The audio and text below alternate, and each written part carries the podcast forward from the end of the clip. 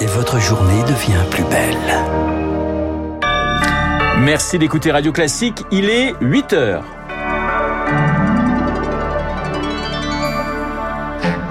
La matinale de Radio Classique avec Renaud Blanc. La lutte contre la réforme des retraites s'installe dans la durée. On vous détaille le plan de bataille des syndicats pour tenir sans se mettre à dos les Français. La France qui amplifie son aide d'urgence à la Syrie et à la Turquie.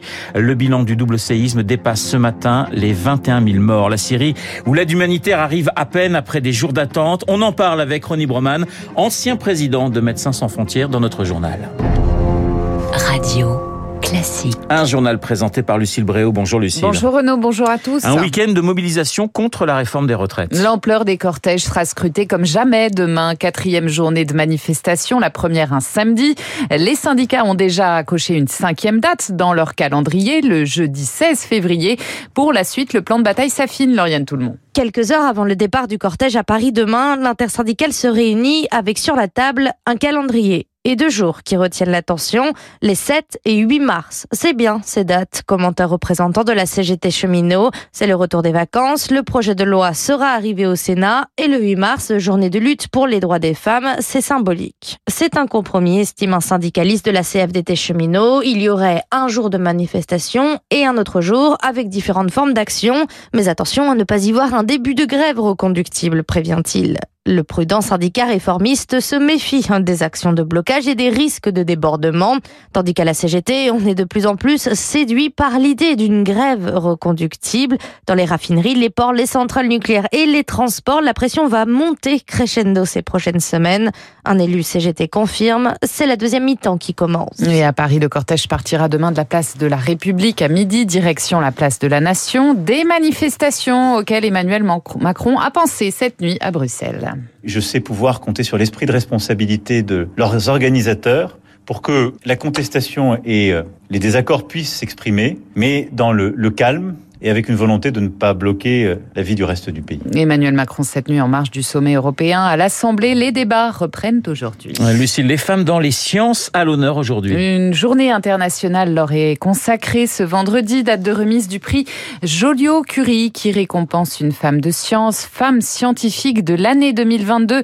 Bérangère Dubrul est physicienne au CNRS et pour elle, elles sont encore trop peu nombreuses. L'âge idéal pour faire des enfants, c'est entre 25 et 35 ans. C'est précisément l'âge auquel on demande aux jeunes chercheurs d'aller à l'étranger pour euh, augmenter la qualité de leur dossier avant qu'ils puissent se présenter au CNRS. Il faut que dans les médias, on voit plus souvent des femmes qui s'expriment sur des sujets scientifiques, même difficiles. Alors, il y a un problème de représentation des femmes, puisque comme on n'est que 20% en physique, je suis pas très sûr qu'à l'heure actuelle, on voit 20% de femmes qui parlent de physique dans les médias et dans les journaux. Des propos recueillis par Charles Ducrot. Des avions de chasse pour l'Ukraine impossible dans les semaines qui viennent, affirme Emmanuel Macron, le chef de l'État qui s'exprimait donc cette nuit à l'issue d'un sommet européen en présence de Volodymyr Zelensky.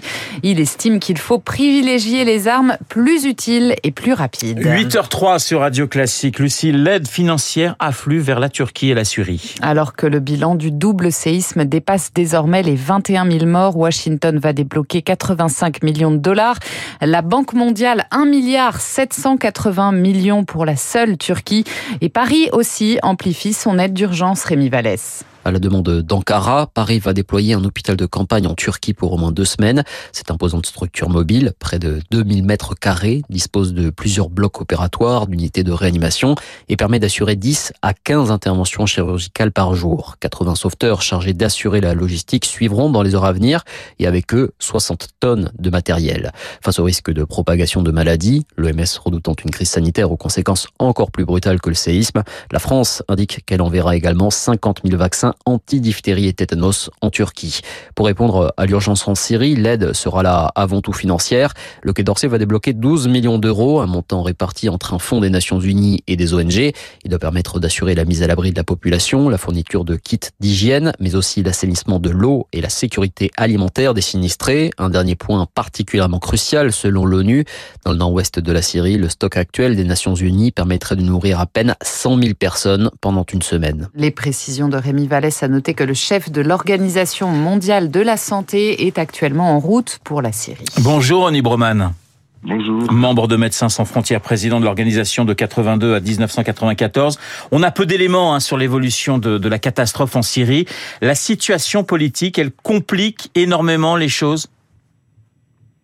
Mais oui, bien sûr, puisque euh, la zone euh, qui est touchée par le tremblement de terre est divisée en plusieurs parties qui communiquent très peu, voire qui ne communiquent pas du tout. Il y a la zone occidentale qui est sous contrôle euh, gouvernemental, et ensuite il y a une, zone sous contrôle turc, une zone sous contrôle kurde, et une zone sous contrôle, disons, rebelle djihadiste. Tout cela fait un patchwork extrêmement euh, complexe à parcourir, voire pour certaines zones euh, impossible. Donc pour certaines pour certaines parties, on arrive par la Turquie, et pour d'autres, celle qui est la région occidentale, on arrive par euh, Damas. D'où des problèmes à la fois politiques, euh, logistiques et des problèmes d'équité, je dirais.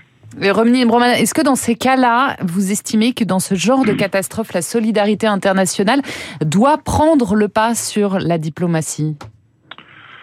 Je pense en effet que la solidarité internationale et la solidarité locale, parce que ce dont nous parlons en ce qui concerne la division de la Turquie, ce ne sont euh, que partiellement des questions internationales, c'est aussi, aussi et surtout des questions locales. Donc il faudrait par exemple que du côté euh, gouvernemental syrien, on prenne l'initiative de lever toute restriction au, au, passage, de garantir la sécurité euh, des convois, aucune mesure de rétorsion, et que cela fasse que, en écho, du côté rebelle, on ait également cette euh, préoccupation. Ça peut se produire, hein, par exemple, pendant le, au moment du tremblement de terre du Cachemire en 2005 au, au Pakistan, et ensuite après, lorsque le Pakistan a eu à souffrir de ces terribles inondations en 2010, des, des, périodes de trêve ont été déclarées informellement, mais très efficacement, qui permettaient aux convois, y compris aux convois militaires qui euh, apportaient de, des moyens logistiques, de circuler librement et en toute sécurité.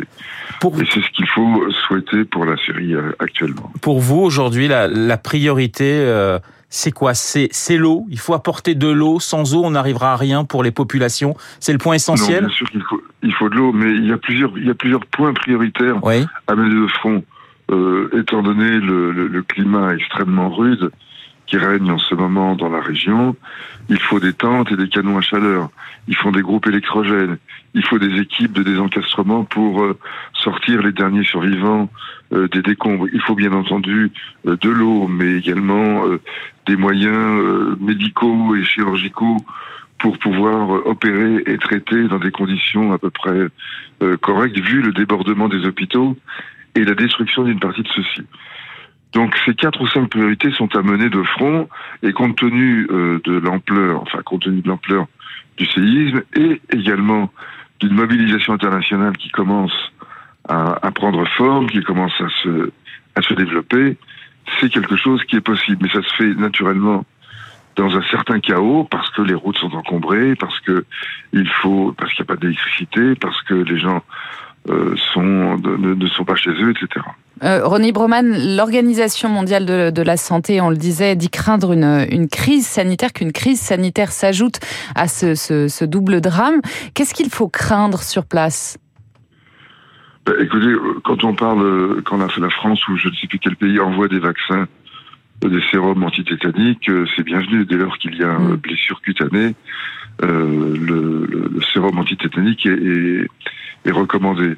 Il y a, euh, il y a eu des petits foyers de choléra en Syrie euh, récemment, et donc on peut croire que à la faveur de des ruptures de canalisation, des difficultés de s'approvisionner en eau en eau correcte, euh, de, il y ait à nouveau des foyers de choléra. Mais je pense que les risques d'une crise sanitaire de grande ampleur euh, sont extrêmement limités c'est un, thème qui revient régulièrement après les catastrophes naturelles, euh, les cadavres, euh, l'eau souillée étant euh, euh, considérés comme des risques sanitaires majeurs et source de potentielles épidémies meurtrières. D'ailleurs, vous le disiez en répercutant le communiqué de l'OMS, le, le, le nombre de victimes de ces crises sanitaires pourrait être plus important que les victimes du séisme. Et ça, ça me semble être une estimation très hasardeuse et heureusement euh, hautement euh, improbable. Merci beaucoup René Broman d'avoir répondu à nos questions. Je rappelle que vous êtes médecin et ancien